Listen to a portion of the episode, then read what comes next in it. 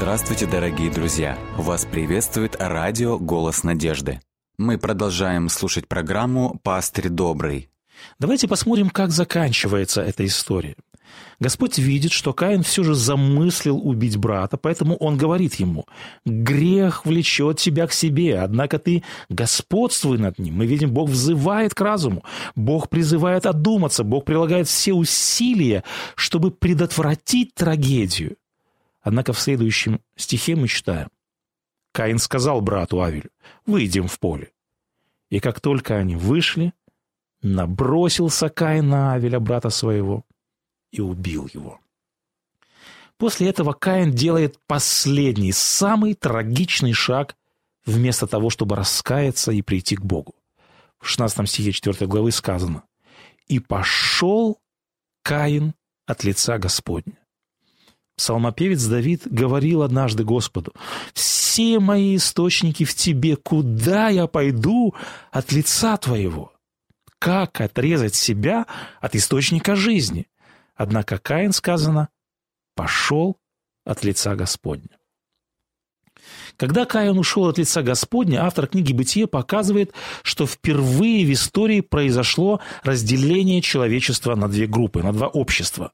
В книге «Бытие» в 4 главе в 17 стихе сказано, что Каин отделяется, он обособляется, он начинает строить отдельный город, и отрывок с 17 по 14 стихи здесь перечисляются потомки Каина. Эта линия стала истоком так называемой каинитской цивилизации. И в шестом стихе сказано, что потомки Каина дошли до великого развращения, и все мысли и помышления сердца их были зло во всякое время. Здесь показаны последствия. Последствия, к чему приводит тот факт, когда все общество уходит от лица Божия. Книга Бытия показывает и другую линию. Э, в 4 главе, в 26 стихе сказано, «У Сифа родился сын Енос». И далее сказано, «И начали тогда призывать имя Господне. Здесь говорится, что после убийства Авеля праведные люди пошли по линии Сифа. В шестой главе книги Бытия они названы сынами Божьими, а каиниты названы сыновьями и дочерьми человеческими. Вот эти два пути, вот эти две исторические линии, они и положили основу всему историческому процессу. Давайте посмотрим, что происходит после потопа. В книге «Бытие» сказано, что один из сыновей Ноя, Хам, был проклят. И вот как выглядит родословная старшего сына Ноя Сима. В 10 главе «Бытие» сказано, «У Ивера родились два сына, имя одному Фалек, потому что в одни его земля была разделена, имя брата его Иоктан мы видим, после потопа снова происходит разделение общества на две ветви. После Евера одна ветвь продолжилась по линии Иоктана, именно Потомки Иоктана поднимают восстание против Бога и начинают строить Вавилонскую башню. А другая ветвь по линии Фалека доходит до Авраама. Эта ветвь продолжила линию сынов Божьих. Итак, мы видим, что после потопа снова образовываются две исторические линии. Первая это линия сынов Божьих, это так называемая священная история народа Божия. И вторая линия – это вавилонская, каинитская цивилизация. По этой линии, к большому сожалению, пошла светская история. Вся история, весь исторический процесс – это процесс развития и борьбы между собой этих двух обществ как в пророчествах Библии представлен весь ход мировой истории, как развивались вот эти две линии, вот эти два направления. Давайте обратимся к 13 главе книги Откровения. Здесь представлено особое видение, которое Господь показывает апостолу Иоанну. В первом и во втором стихах апостол Иоанн говорит, «И стал я на пирске морском, и увидел выходящего из моря зверя с семью головами, Зверь, которого я видел, был подобен барсу, ноги у него, как у медведя, а пасть у него, как пасть льва.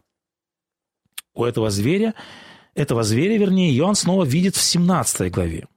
Что это за зверь, кого он символизирует? Пророк Даниил в 7 главе видел подобное видение. Он видел, как четыре зверя поочередно выходили из воды. Это были лев, медведь, барс и зверь весьма страшный. И здесь же ангел объясняет Даниилу, эти большие звери означают, что четыре царства восстанут от земли. То есть эти звери – это символ основных мировых империй в ходе мировой истории. Подобную картину мы наблюдаем и в 13 главе книги Откровения. Здесь мы находим составной образ. Здесь Зверь также подобен барсу, ноги у него как у медведя, пасть как у льва. То есть этот зверь вобрал в себя характеристики всех мировых империй. О чем это говорит? Это говорит о том, что в целом зверь 13 главы – это, образно говоря, тело или же туловище всемирной истории, а головы – это основные мировые империи, которые появлялись и исчезали в ходе исторического процесса. Об этом говорит сам ангел. Он говорит Иоанну, семь голов – суть семь царей или же семь царств. То есть головы зверя из книги Откровения – это те же силы, что и в пророчествах Даниила. Что интересно, как в книге Даниила, так и в книге Откровения показана одинаковая последовательность исторических событий. Сначала представлены основные мировые империи, потом следует суд в повествовании пророческом, затем следует описание возвращения Христа и заканчивается исторический процесс наступлением Царствия Божия. Итак, мы видим, что вот эти семь мировых империй – это исторический путь цивилизации, которая отделила себя от Господа Бога. Царство зверя – это цивилизация, которая была воздвигнута без Бога и против Бога. Почему Господь использует символ зверей? Все эти звери – это хищники. Здесь показана природа этих образований исторических. Посмотрите, что сказано об этом составном звере во втором стихе 13 главы книги Откровения. «И дал ему дракон силу свою, и престол свой, и великую власть». Мы помним, когда дьявол искушал Христа в пустыне, сказано, он показал Христу все царства мира и говорит ему, «Все это дам тебе, если, пав, поклонишься мне». О чем заявляет дьявол? Он заявляет, что все царства мира, вся власть на земле принадлежит ему. Что касается морали, о каинитах сказано, как мы читали выше, что все мысли, что все помыслы были зло во всякое время. В религии дьявол распространил множество языческих культов и всевозможных ложных учений и философских доктрин. К чему стремились все эти империи уже в политике – они стремились к мировому господству.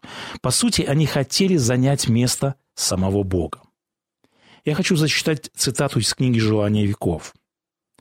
«Веками, погружаясь в грех, человечество опускалось все ниже и ниже. Этим враг душ человеческих намеревался добиться над миром своей власти и занять, конечно же, место Бога. Обольщение грехом достигла апогея. Вражда против неба достигла крайних пределах. И вот что сказано далее. Сатана, казалось, был готов торжествовать, однако в самый критический момент в мир пришел Сын Божий. Когда Христос вышел на общественное служение, о чем была его первая проповедь? Евангелист Марк говорит, После же того, когда претан был Иоанн, пришел Иисус в Галилею, проповедуя Евангелие Царствия Божие. И далее обратите внимание, какова была его главная весть, говоря, «Исполнилось время и приблизилось Царствие Божие», или же «достигло до вас Царствие Божие». Вот это главная весть проповеди Христа. «Достигло вас Царствие Божие. Посмотрите, как Христос об этом же говорит в небольшой притче. В Евангелии от Матфея, в 12 главе, Христос говорит, как может кто войти в дом сильного и расхитить вещи его, если прежде не свяжет сильного. В другом переводе сказано, если не свяжет хозяина. Вот таким простым, образным языком Христос говорит, что хозяин или домовладелец в этом земном доме был кто? Враг душ человеческих. И обратите внимание, Христос признает, что этот хозяин какой? Он говорит, он сильный. Он говорит, кто может войти в дом сильного и расхитить вещи его? Никто. Необходимо, чтобы кто-то, кто еще более сильный, э, сразился с ним. Поэтому Христос говорит, я вторгся в этот дом, я связал этого сильного хозяина и расхитил вещи его. То есть я отнял тех, кого он считал своей собственностью и добычей. И поэтому Христос говорит, с моим приходом Царствие Божие уже вошло в этот мир. Зажги свечу Там, где горе постучалось Снежной вьюгой в чей-то дом Зажги свечу Там, где жизнь ненужной стала Где нет солнца за окном Где тепло и участие дороже всего Зажги свечу Светом будь, мир согрей, добротой своей, пусть всем станет теплей от любви твоей. Свечу, Зажги свечу для бездомных и голодных поделись своим теплом, зажги свечу, зажги свечу. Для забытых, одиноких подари им Рождество, принеси людям свет,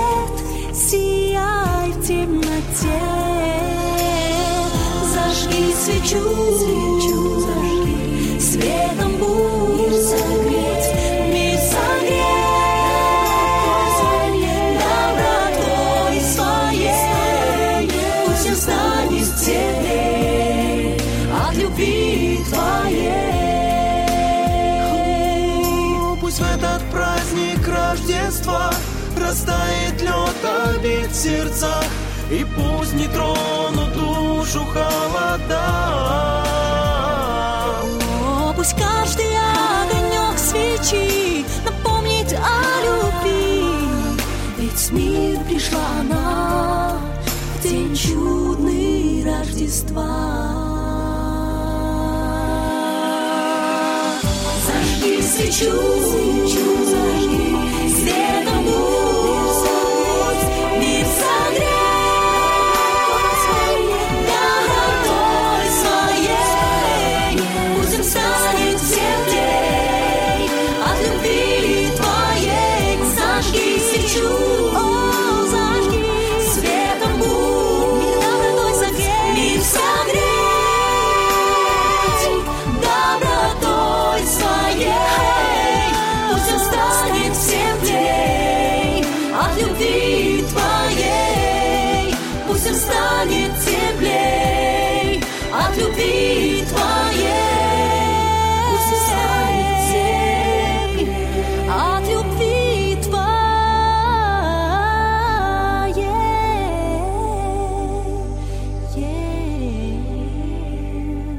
Мы продолжаем слушать программу «Пастырь добрый». Давайте посмотрим, с того времени, как Христос заявил, что Царствие Божие вошло в мир, прошло уже две тысячи лет. Изменилось ли что-то с того времени? Казалось бы, ничего не изменилось. Наоборот, мы видим, что зло в этом мире царствует еще больше. Статистика говорит, что только за 20 век погибло больше людей, чем во всех войнах за всю мировую историю. Мы видим, что до сих пор царствует беззаконие, несправедливость, до сих пор царствует смерть. Как понимать тогда слова Христа о том, что Он связал врага душ человеческих, что Он связал хозяина этого дома и что Царствие Божие уже вошло в мир? Однажды Ян Креститель задавал подобный вопрос. Он также проповедовал, что приблизилось Царствие Божие. Однако, когда он попал в темницу, какие у него были ожидания? Он ожидал, что придет Христос, он ожидал, что Христос освободит его, как говорил об этом пророк Исаия, как говорил пророк Исаия о Мессии, что он придет, даст пленным освобождение, отпустит измученных на свободу. Мы помним, что все эсхатологические пророчества Ветхого Завета свидетельствуют о том, что перед наступлением Царствия Божьего должен быть суд. Однако Иоанн наблюдает, что Христос его не освобождает, что Христос не совершает суд над нечестивыми, над нечестивыми нет никакого суда. Вот поэтому Иоанн задает вопрос. А пришло ли Царствие Божье? Наступил ли мессианский век? Он спрашивает Христа, ты ли тот ожидаемый Мессия? Или ожидать нам другого? Какой ответ дает Христос на этот мучительный вопрос Иоанна? Иисус сказал, «Пойдите, скажите Иоанну, что слышите и видите». Что Христос сказал этим, хотел сказать, вернее, этим ответом? Он хотел сказать, что до этого царствовали зло, смерть и болезни. До этого э, э, царствовали э, враги душ человеческих. Но в Евангелии от Луки Христос говорит, «Если я перстом Божьим исцеляю, воскрешаю, изгоняю бесов, то достигло до вас Царствие Божие». Давайте посмотрим, в каком еще смысле Царствие Божие вошло в мир. В своей первой проповеди Христос говорит, «Приблизилось Царствие Божие», и далее звучит призыв «Покайтесь и веруйте в Евангелие». Замечаете, Христос здесь говорит, что приход Царствия Божия и покаяние, они тесно взаимосвязаны. Мы знаем из Евангелий, что после проповеди Христа люди начинали осознавать, что они нищие духом. Они начинали осознавать, что они алчущие и жаждущие, и потерянные грешники. Христос говорит в Нагорной проповеди «блаженны нищие духом, блаженны плачущие». Далее он говорит «ибо их есть Царствие Небесное. Не сказано, что они когда-то будут в Царстве Божьем. Сказано, что они уже находятся в присутствии Царствия Божия. Когда Каин ушел от лица Божия, удалилось и Царствие Божие. Но когда люди начали раскаиваться, а, когда они начали призывать имя Божие, Царство Божие снова вошло в мир. Давайте вспомним такую падшую женщину, как Мария Магдалина. Евангелие повествует, что в ней было семь злейших, порочный, нечестивый человек. Я думаю, когда мы встречаем подобных людей, когда мы общаемся с подобными людьми, кажется, что они настолько закоснели, кажется, что они никогда не изменятся, кажется, что они никогда не оставят свой грех. Однако Христос говорит, покаяние, изменение сотен и тысяч вот таких потерянных, павших людей – это и есть яркое свидетельство того, что Царствие Божие вошло в этот мир. Какое еще, свиде... Какое еще свидетельство приводит Христос как доказательство того, что Царствие Божие вошло в этот мир? Всю свою Нагорную проповедь Христос обобщил в одной короткой фразе, которая записана в Евангелии от Матфея в 6 главе 8 стихе. Христос говорит, не уподобляйтесь им, то есть язычникам и фарисеям. Вот это главная идея Нагорной проповеди. Мы хорошо помним текст этой проповеди, где Христос говорит, люди мира сего ведут войны, они конфликтуют, ссорятся. Однако сыны Божьи, говорит Христос, это миротворцы. Он говорит, блаженные миротворцы. В этом мире врагов ненавидят, однако сыны Царствия Божия врагов любят, они благотворят ненавидящим. Этот мир разрушает нравы, а христиане, наоборот, это соль земли. Мир находится во тьме, а сыны Божьи – это свет миру. Люди века сего ищут только материальных благ, а христиане ищут прежде всего – Царствие Божие и служение ближним. Фарисеи и книжники всего лишь не крадут, они всего лишь не отнимают жизнь, а сыны Царствия Божия, говорит Христос, готовы отдать и последнюю рубашку, готовы отдать свою жизнь за ближнего. То есть вся Нагорная проповедь построена на вот этом противопоставлении. Христос говорит, фарисеи и язычники поступают вот так, а сыны Царствия Божия, они совершенно другие – они совершенно отличаются от всех. И насколько они отличаются, Христос обобщает Нагорную проповедь словами. Итак, будьте совершенны, как совершен Отец ваш Небесный. Видите, какой уровень задает Христос. И заканчивает Христос Нагорную проповедь словами. Только так поступая, будете сынами Отца вашего Небесного. Вот это является еще одним свидетельством, что Царствие Божие вошло в мир. Мы знаем, что ученики Христа, они действительно во всем уподобили своему учителю. Еще один пример того, что Царствие Божие вошло в мир. Евангелие от Луки, 10 глава, здесь сказано. 70 учеников возвратились с радостью и говорили «Господи!» И бесы повинуются нам. Он же сказал им «Се даю вам власть над всей силой вражьей». До этого враг имел полную власть над людьми.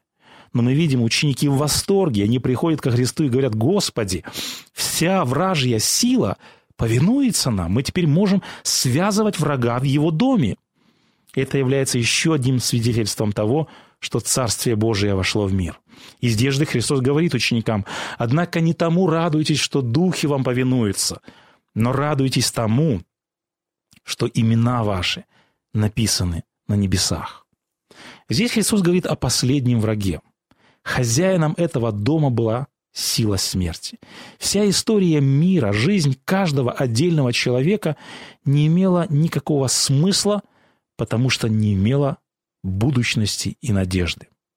Однако Христос говорит, я победил смерть. Я изменил ход истории. Христос говорит, радуйтесь, теперь ваши имена записаны на небесах. Теперь у вас есть надежда и будущее. Если обобщить все высказывания Христа о Царстве Божьем, которое вошло в этот мир, Христос говорит, что Царствие Божие проявляется в двух формах. Сегодня, в настоящем, говорит Христос, сатана только, как он использует это выражение, связывается. А в конце века дьявол будет окончательно уничтожен.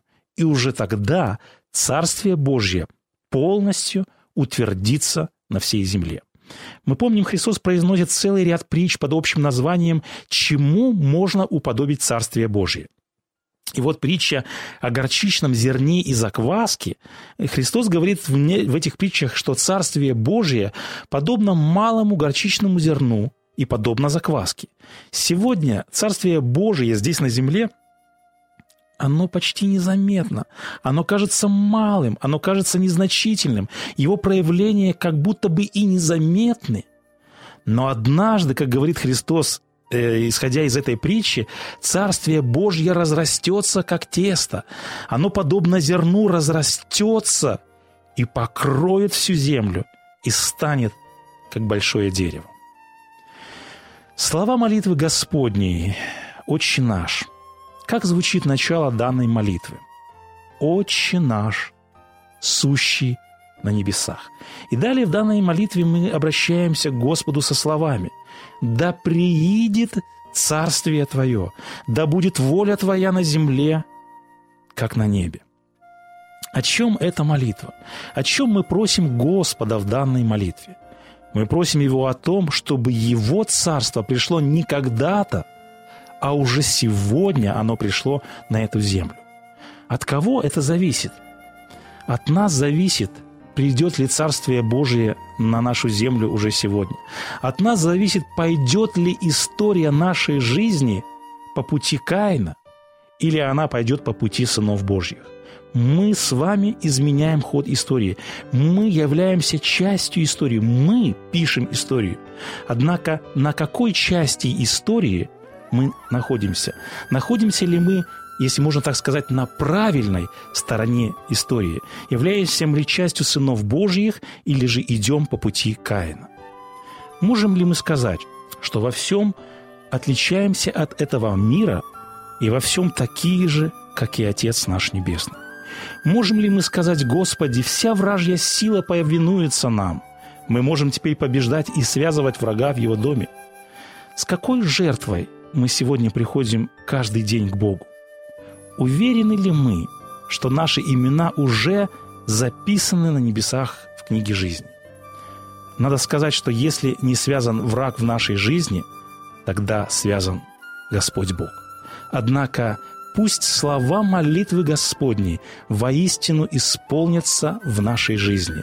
Да светится имя Твое, и да приидет Царствие Божие в нашу жизнь.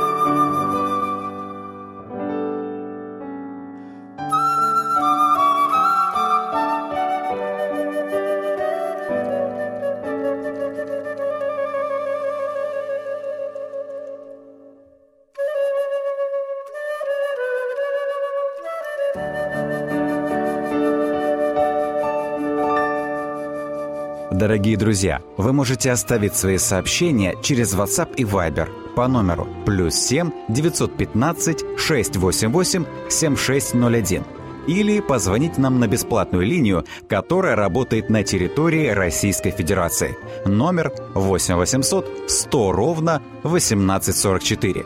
8 800 100 ровно 1844.